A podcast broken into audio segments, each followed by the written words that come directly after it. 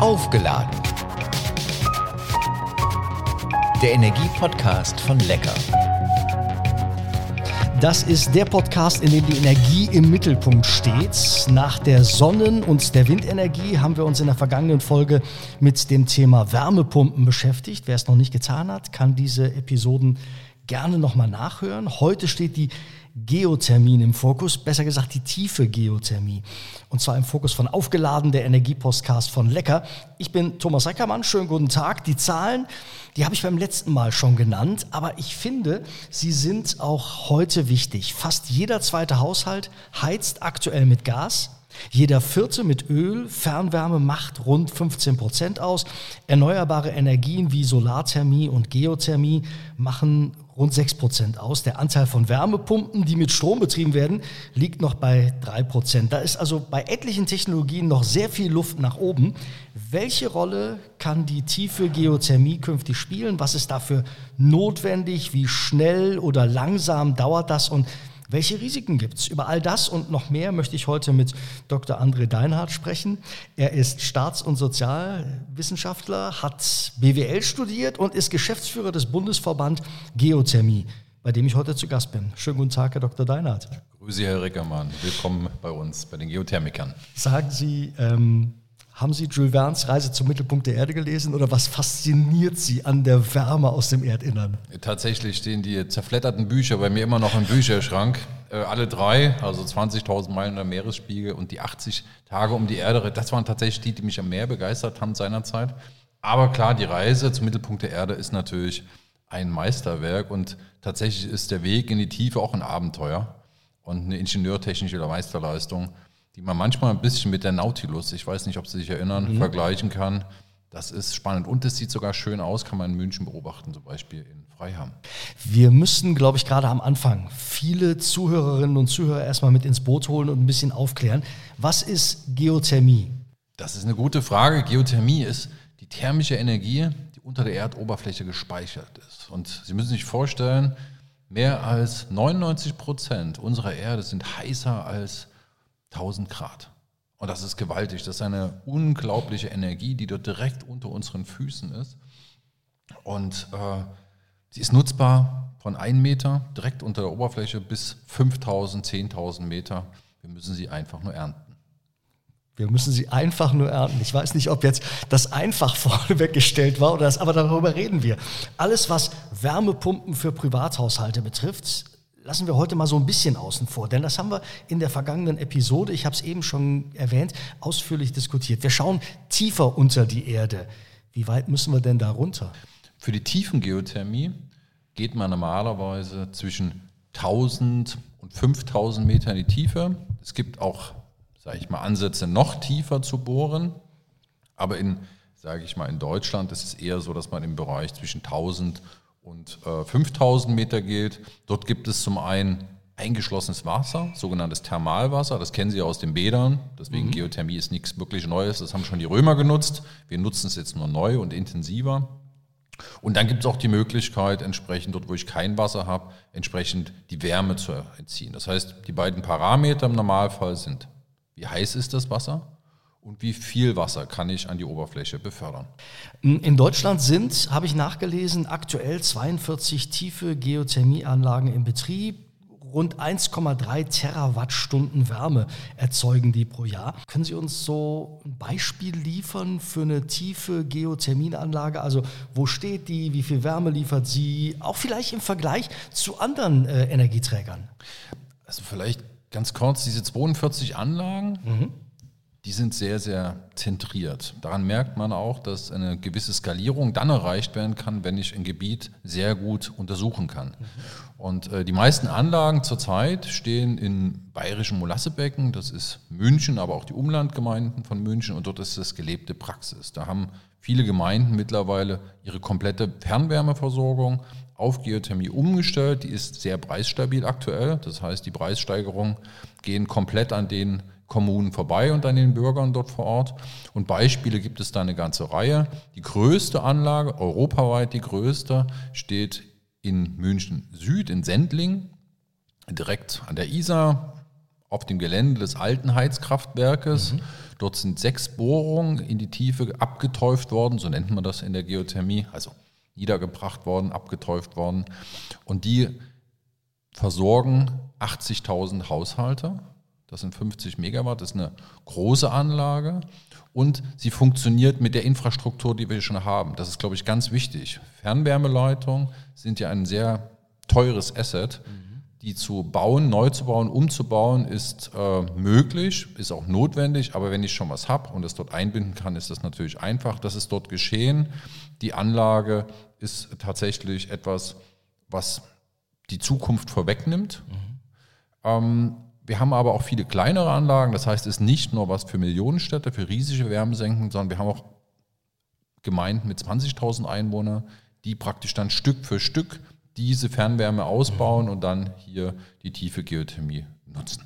Sagen Sie, was kostet eine solche Anlage? Äh, Macht es einen Unterschied, ob ich das für 20.000 in einem kleineren Ort mache oder für 80.000 äh, in der Nähe von München?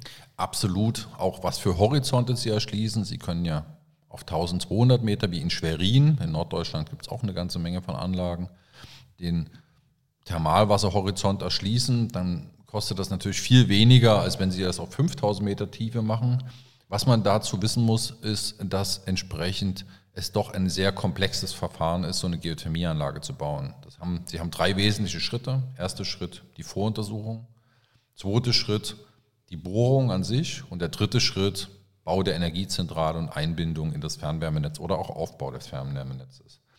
Und da Sie so verschiedene Anlagen haben, ist es am besten zu schauen auf die äh, zu investierenden Megawattstunden pro äh, Euro pro Megawattstunden. Mhm. So, und da haben sie ganz gute Vergleiche.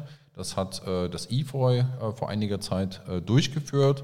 Und da kommen sie in diesem vor uns angesprochenen süddeutschen, bayerischen Molassebecken auf 20 Euro je Megawattstunde, was sie investieren müssen.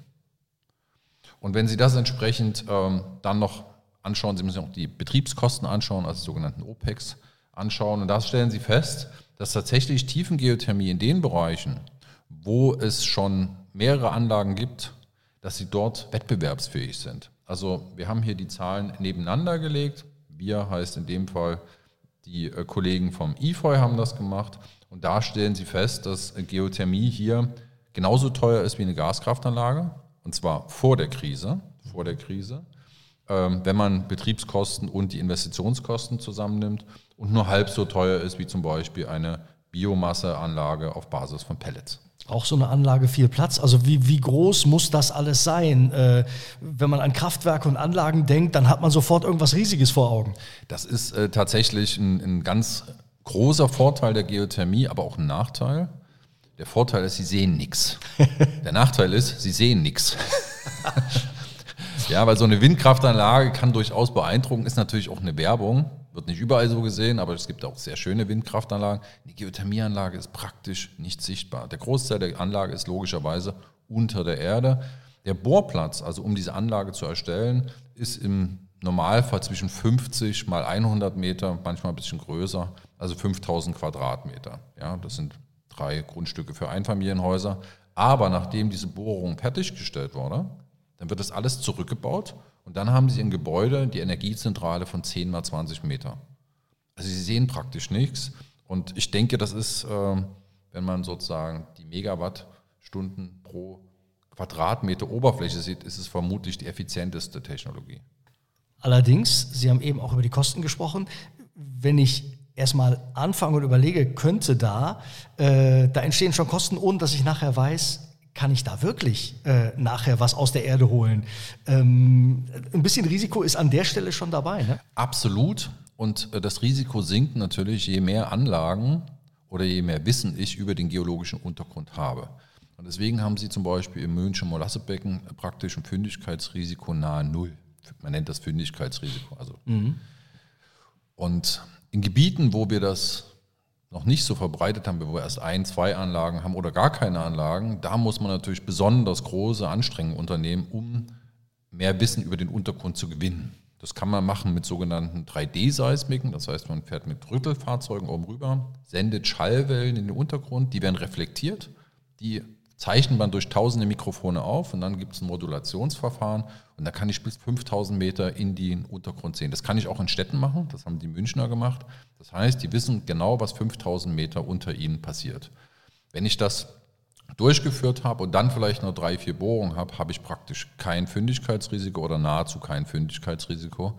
Und was es gilt tatsächlich äh, anzugehen, ist es für ganz Deutschland, und zwar vor allem für die Wärmesenken, also Wärme sind die großen Städte, die großen Ballungsräume, dort wo ich Fernwärmenetze habe, diese geologischen Daten zu erheben. Das ist möglich. Wir haben mit den Spezialisten dazu gesprochen. Und das ist auch aus meiner Sicht eine Aufgabe der Länder, aber auch des Bundes, das anzuschieben und den Kommunen diese Daten zur Verfügung zu stellen. Es ist klein, es ist äh, vorhanden und zwar ohne Ende. 99 Prozent, haben Sie eben gesagt, äh, der Erde sind äh, bei 1000 Grad. Ähm, es äh, ist dann günstig am Ende.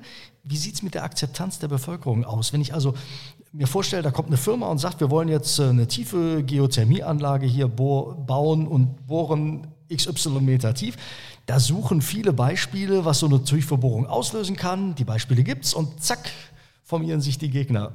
Oder müssen die Anwohner gar nicht beteiligt werden an so einem Verfahren? Also die Anwohner müssen beteiligt werden. In den letzten Monaten, muss man ehrlich sagen, sind die Anwohner nicht Beteiligte, sondern Treiber.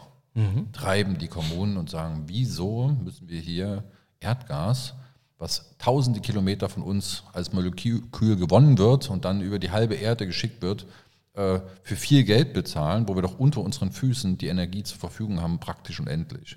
Also sprich, es hat dort ein großer Wandel eingesetzt, so wie bei allen, sage ich mal, größeren Projekten. Es wird neu betrachtet, es wird neu angesehen und es gibt einen Willen zur Veränderung bei der Bevölkerung.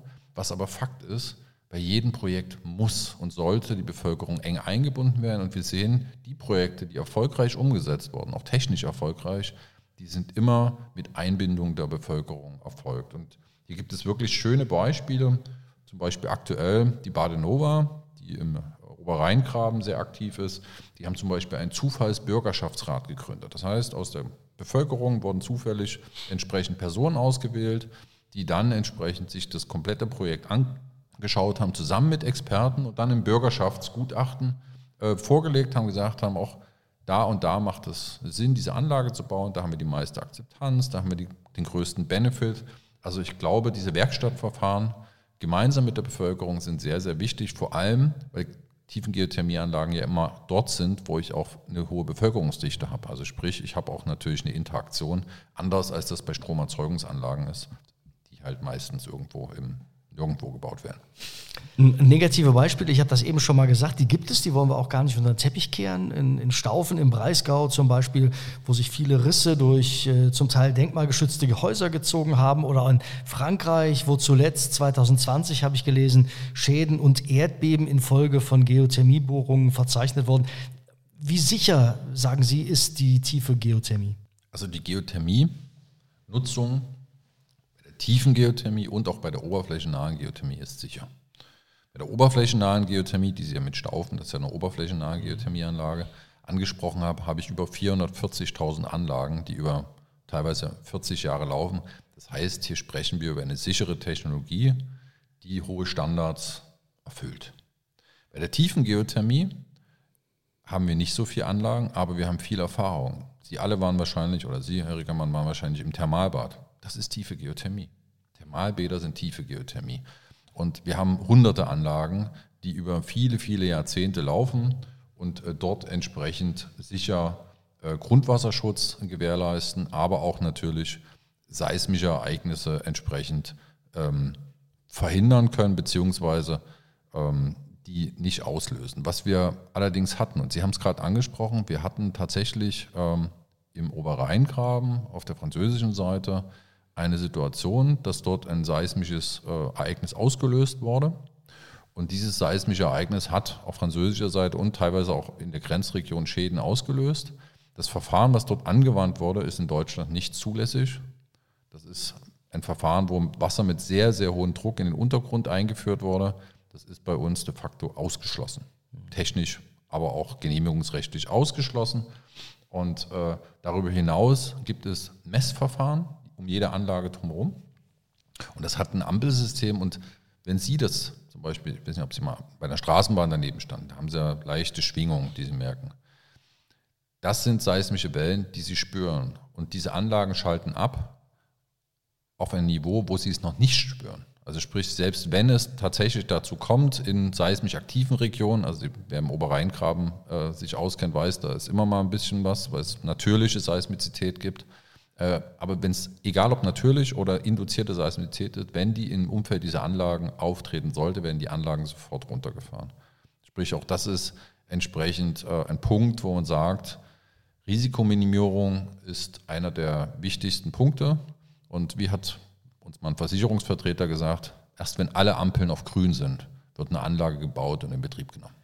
In der Frankfurter Allgemeinen Zeitung habe ich äh, vor kurzem gelesen, 0,8 Prozent nur des Fernwärmebedarfs in Deutschland werden von der tiefen Geothermie ähm, zurzeit abgedeckt. Das heißt, da ist noch ganz viel Luft äh, nach äh, oben. Ach, da haben Sie recht. Und die Kollegen von der FAZ haben absolut recht. Äh, wir haben tatsächlich ähm, natürlich eine Reihe von Studien, einmal vom Umweltbundesamt, aber auch äh, von den Helmholtz-Gesellschaften, KIT, den Geoforschern aus Potsdam, von äh, dem Leibniz-Institut für angewandte Geophysik. Und was einhellige Meinung ist, aller dieser Spitzenforschungsinstitute ist, dass wir zwischen 100 und 300 Terawattstunden pro Jahr aus tiefer Geothermie gewinnen können. Im Übrigen aus oberflächennaher Geothermie eine ähnliche Summe. Und wenn wir jetzt wissen, dass wir im Bereich der Gebäude, Heizung und Kühlung ca. 800 Terawattstunden haben, dann wissen wir, dass wir mit oberflächennaher Geothermie, tiefer Geothermie einen Großteil dieser Wärme bereitstellen können. Das heißt, zwischen dem, was wir zurzeit an Wärmearbeit im Markt einbringen und dem, was hier machbar ist, ist ein riesiges Gap, was es zu füllen gilt. Und äh, da sind wir dran. Kommen Aber, Sie denn eigentlich die ja. ganzen Bedarfe decken? Also wenn Gemeinden zu Ihnen kommen und sagen, äh, äh, macht mal, oder stehen Sie auch irgendwann da und sagen, äh, Moment, also mit, wir können viel, aber mit so einem Ansturm haben wir nicht gerechnet, das können wir gar nicht umsetzen. Äh, tatsächlich ist das ein Punkt. Also wir haben äh, eine extreme große Wachstumskurve. In der oberflächennahen Geothermie führt das tatsächlich zurzeit zu großen Wartezeiten und äh, vor allem einen extremen Bedarf an Fachkräften. Und bei der tiefen Geothermie ist es ähnlich, wobei das halt größere Projekte sind. So das heißt, der Vorlauf ist dort ein Stück weit länger. Sprich, ich brauche eine Voruntersuchung machen und so weiter. Aber wir werden in allen Bereichen ähm, Kapazitätsprobleme bekommen. Das ist ganz klar so. Und deswegen ist derjenige, der da jetzt am schnellsten handelt, wahrscheinlich derjenige, der am ersten bedient wird. Und vielleicht noch ein Punkt ganz kurz zu den Fachkräften. Wir brauchen definitiv mehr Brunnenbauer, wir brauchen mehr Geologen, wir brauchen mehr Bohringenieure, wir brauchen mehr Maschinenbauer und jetzt mal ein paar Branchen zu, zu nennen, die oder beziehungsweise Ausbildungsberufe und Fachberufe äh, zu nennen, wo wir wirklich eins drauflegen müssen. Wir brauchen Studiengänge zur Geothermie, Masterstudiengänge, die Ausbildungseinrichtungen, die überbetrieblichen Ausbildungseinrichtungen müssen ausgestattet werden. Das muss ich vorstellen, wenn ich heute in der Geothermie als Bohrer arbeiten möchte, als junger Mensch, bin 18, 17, und wohne in Bayern, dann ist die Ausbildungseinrichtung bei Bremen. Das heißt, Sie müssen dann komplett rübergehen. Wer macht das heute als junger Mensch? So, das heißt, dort muss die Ausbildung zu den Auszubildenden kommen und das gilt für die Studieneinrichtung ähnlich. Da reden wir dann aber natürlich von einem, von einem echten Zeitraum. Ne? Also es ist ja nichts, wo ich mit den Fingern schnippe und sagen, und äh, morgen haben wir das alles. Morgen wird es in der Nähe von München ausgebildet zum Beispiel ja. und übermorgen sind die fertig. Also äh, das ist eine ganze Wegstrecke, über die Richtig. wir da reden. Wir haben tatsächlich äh, die Situation, dass, das kann man glaube ich so sagen, die Bundesrepublik Deutschland zehn Jahre Entwicklung verschlafen hat. Man hat sich wohlgefühlt mit dem billigen Gas aus Russland, wirtschaftlich nachvollziehbar, strategisch unklug. Und jetzt hat man einen Stau an Maßnahmen, die jetzt schnell umgesetzt werden müssen, um nicht in wieder, wieder zehn Jahren vor der gleichen Situation zu stehen. Äh, wir haben äh, dafür etwas vorgelegt, äh, der Bundesregierung und auch den Abgeordneten, wo wir sagen, wir brauchen auf jeden Fall schnellere Genehmigungsverfahren. Das ist Kern. Dafür müssen wir einige Sachen ändern. Das geht aber, das ist machbar. Wir müssen die Fachkräfteausbau äh, müssen wir wirklich beschleunigen. Und äh, es muss auch finanzielle Anreize geben für Kommunen, die entsprechend hier nicht so stark aufgestellt sind. Denn es ist nicht nur die geologische Situation, warum die Münchner Gemeinden hier vorne weg sind. Die Münchner Gemeinden sind finanziell sehr gut ausgestattet. Und da muss es auch Support geben für Gemeinden im Ruhrgebiet, aber auch durchaus auch in Norddeutschland. Sie haben die Politik angesprochen. Die Politik setzt auf Sie. Äh, die Bundesregierung, äh, habe ich gelesen, äh, steht im Koalitionsvertrag, bis 2030 sollen bis zu 10 Terawattstunden Wärme pro Jahr durch tiefe Geothermie bereitgestellt werden. Sie haben eben schon die Zahl 100 und 300 Terawattstunden genannt. Ähm, die Hürde scheint nicht so groß. Oder ist das, was äh, da im Koalitionsvertrag steht, ähm, ist machbar, oder? Das ist machbar auf jeden Fall, wenn der Wille in der Politik besteht, diesen Worten Taten folgen zu lassen. Und Taten heißen in dem Fall, wir müssen Gesetze und untergesetzliche Regelwerke novellieren. Wir müssen dazu kommen, ähnlich wie bei LNG, dass wir nicht acht Jahre für eine Genehmigung brauchen, sondern dass wir das in einem halben Jahr hinbekommen. Und äh, der erste Punkt ist, dass die Bundesregierung, ähnlich wie es bei Wind und Solar passiert ist, sagen muss, Geothermie liegt im besonderen, überragenden öffentlichen Interesse. Das ist der erste Punkt. Wir müssen schauen, dass wir eine Flächenverfügbarkeit hinbekommen. Das heißt, wenn Sie in einem urbanen Raum sind, gibt es viele Flächenkonkurrenzen. Da muss ich sagen, ich als Stadt, als Gemeinde, auch als Bund, das kann man über das Baugesetzbuch regeln, will hier eine Erzeugungsanlage für Wärme genehmigen und stelle die Flächen dafür bereit. Gibt noch ein paar mehr Punkte, aber ich glaube, das reicht so als. Das reicht schon mal als Hausaufgabe. ähm, man kann äh, tiefe Geothermie, da haben Sie eben schon darüber geredet, nicht überall einfach so machen. Also ich kann jetzt nicht hier in, wir sitzen in Berlin, äh, auf die nächste Wiese gehen und sagen, mal gucken, was da ist. Es gibt drei Regionen, ähm, wo das vor allen Dingen sehr erfolgsversprechend ist. Äh, Oberrheingraben haben Sie schon mehrfach erwähnt, äh, norddeutsche Becken äh, und das süddeutsche Molassebecken genauso. Aber das sogenannte Standortauswahlgesetz macht ihnen, so habe ich gelesen, das Leben schwer. Dabei geht es um die Suche nach einem atomaren Endlager für hochradioaktive Abfälle und daher dürfen ganz viele Behörden mitreden, wenn sie bohren wollen. Das macht die Sache nicht leichter. Tatsächlich haben wir, wie eben angesprochen, bei den Genehmigungsverfahren äh, Nachholbedarf. Das Standortauswahlgesetz ist dort ein Thema unter vielen Themen. Und ein Vorschlag, den wir da unterbreitet haben, ist, äh, eine Konzentrationswirkung einzuführen.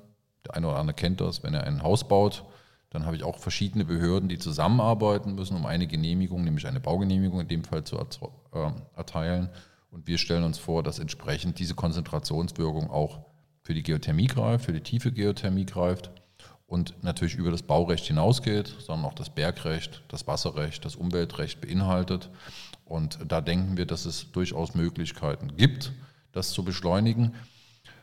Tatsächlich muss ich ein bisschen korrigieren, denn Gerne. wir selber haben natürlich die Karten rausgegeben, wo ganz groß als vorteilhafte Gebiete das norddeutsche Becken und das Molassebecken und der Oberrheingraben gekennzeichnet sind. Aber tatsächlich sind die grünen Bereiche, die wir da gekennzeichnet haben, nicht etwa nicht geeignet, sondern sie sind nicht untersucht, nicht ausreichend untersucht. Und ich möchte da vielleicht den Fokus ein Stück weit auf das größte, auf die größte Wärmesenke Europas lenken, nämlich das Ruhrgebiet und äh, Nordrhein-Westfalen. Hier haben wir natürlich große Kenntnisse des Untergrunds durch den Kohlebergbau, aber die Flöße sind nicht in dem Bereich, wo die Geothermie-Lagerstätten sind. Das heißt, die sind viel tiefer, die Geothermie-Lagerstätten. Hier braucht es vor allem eins, geologische Untersuchungen, seismische Untersuchungen um entsprechend diese riesigen Fernwärmenetze der STEAG und der einzelnen Städte, Düsseldorf, Duisburg und wie sie alle heißen, ähm, mit den Geothermie-Ressourcen zu überschneiden und diese Ressourcen einzubinden. Es braucht vor allen Dingen eins, höre ich da immer wieder raus, den Willen, das äh, zu machen von allen Seiten. Wie stehen wir eigentlich so im internationalen Vergleich da äh, mit der tiefen Geothermie? Sind da uns Länder voraus oder ähm, wie ist das? Tatsächlich äh, sind wir natürlich als europäische Branche sehr gut vernetzt. Der Europäische Geothermie-Kongress findet auch jetzt im Oktober in Berlin statt, direkt auf dem Alex. Da kommen wir alle zusammen mit den Kollegen und tatsächlich ist der Fokus sehr unterschiedlich in den verschiedenen Ländern. In Skandinavien beispielsweise ist oberflächennahe Geothermie über 50 Prozent der in 50, über 50 Prozent der Haushalte gelebte Praxis. Da fragt niemand, das ist wie bei uns die Gasheizung, da würde dort niemand drauf auf die Idee kommen, eine Gasheizung einzubauen, sondern die bohren da entsprechend äh, für eine oberflächennahe Geothermieanlage. Frankreich hat eine lange Tradition, was die tiefen Geothermieanlagen betrifft. Paris ist dort Vorreiter, wie bei uns München. Paris hat einen ganz ambitionierten Ausbauplan vorgelegt. Äh, auch die mittleren Städte in Frankreich werden in dem Bereich ähm, sich sehr, sehr stark engagieren. Was wir erlebt haben, ähnlich wie bei uns, und da sieht man die Parallelität, wir hatten vor 20 Jahren die Idee, die Stromerzeugung aus Geothermie sehr stark im Mittelpunkt zu stellen. Energiewende war zu dem Zeit Stromwende und haben erst über die Jahre festgestellt, dass der eigentliche Vorteil der Geothermie im Wärmebereich liegt und dass dort vor allem auch die Singularität da ist. Sprich, hier kann eigentlich nur Geothermie in vielen Fällen eine Dekarbonisierung durchführen und das ist international ähnlich. Wien hat ein großes Projekt, Geotief heißt das, wo sie entsprechend die Fernwärmenetze mit Geothermie dekarbonisieren wollen. Und das dichteste Fernwärmenetz in Europa, äh, das haben wir tatsächlich, also nicht den, das größte Einzelnetz, das ist natürlich im Ruhrgebiet, aber das dichteste äh, Netz an Einzelnetzen, das ist in Polen der Fall. Das heißt, die äh, polnische Regierung hat ganz großen Wert darauf gelegt, entsprechend diese Netze auch mit Geothermie ähm, zu bestücken. Und das sogenannte norddeutsche Becken ist natürlich hört er nicht auf der Landesgrenze auf, sondern das geht natürlich weit in den polnischen und auch den niederländischen Raum hinein. Und ähm, sprich, Polen ist hier auf einem guten Weg, machen wir den Kreis weiter, gehen nach Dänemark hoch. Das größte Geothermieprojekt äh, für die nächsten Jahre wird in Aarhus gerade umgesetzt, in Sagi. Die Kollegen sind auch bei uns dabei. Ist ein ganz spannendes Projekt. Die äh, dänischen Kollegen haben ja vor allem mit kalten Nahwärmenetzen sehr gute Erfahrungen gemacht. Und in den Niederlanden ist es so, die Niederlande haben ja sehr viel Gas gehabt. Aber wie Sie wissen, gab es da viele Probleme mit Senkungen, mit seismischen Ereignissen, sodass sie vor einiger Zeit gesagt haben, wir wollen unsere eigenen Gasförderung weitgehend stoppen. Gleichzeitig hat, ähm, haben die Niederlande lange vor Deutschland, vor Europa gesagt, wir wollen kein russisches Gas, weil sie gemerkt haben, was für ein Terrorregime dahinter steht und gesagt, diese Abhängigkeit wollen wir nicht schaffen. Wir setzen massiv auf erneuerbaren Energienausbau und dort ist es so, dass die vor allem äh, im Bereich der Geothermie ihre landwirtschaftlichen Themen äh, adressieren, also sprich die ganzen Gewächshäuser, das gibt es einen richtigen Boom äh, der Geothermie und jetzt aber auch Stück für Stück in die, in die Städte reingehen, wobei man wissen muss, dass in den Niederlanden die Dichte der Fernwärmenetze nicht so hoch ist wie beispielsweise in, in Polen oder jetzt in Deutschland. Also Rundumschlag, Geothermie ist ein europäisches Thema, ist kein deutscher Sonderweg. Und andere sind da durchaus schon einen kleinen Tick weiter. Abschließende Frage stelle ich all meinen äh, Gästen. Ähm, ich möchte wissen, wie Sie Ihre Akkus aufladen, wenn die mal leer sind. Kann ja passieren. Genau. Also apropos Akkus vielleicht noch ganz ja. eine Ergänzung. Sie können aus Thermalwasser Lithium extrahieren. Das heißt, die größten Lithiumvorkommen sind in unserem Thermalwasser im Oberrheinkram gebunden, und zwar weltweit. Sprich, äh, hier ist ein Riesenpotenzial der Kopplung der verschiedenen Sektoren, in dem Fall der Mobilität. Mhm äh, bei der Stromerzeugung bzw. Speicherung.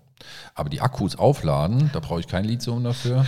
Da fahre ich persönlich in den Fleming. Da gibt es eine Entenmoräne, also praktisch aus der letzten Eiszeit. Da kann man wunderschön zwischen den, den ja, Schiebungen da wandern gehen. Und ein bisschen mal gucken, was da so liegt und was da so ist. Das, also das kriegt man nicht raus aus sich, ne? Das, das, das gehört dazu. Genau. Vielen herzlichen Dank für ganz viele Informationen. Ich glaube, wir haben viele Leute schlauer gemacht. Dr. André Deinhardt, Geschäftsführer des Bundesverband Geothermie. Danke Ihnen. Herr Riekermann, vielen Dank. Das war aufgeladen, der Energiepodcast von Lecker.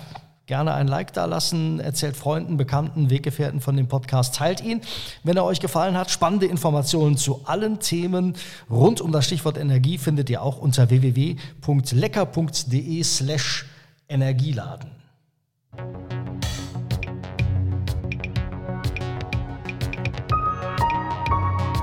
Aufgeladen. Der Energiepodcast von Lecker.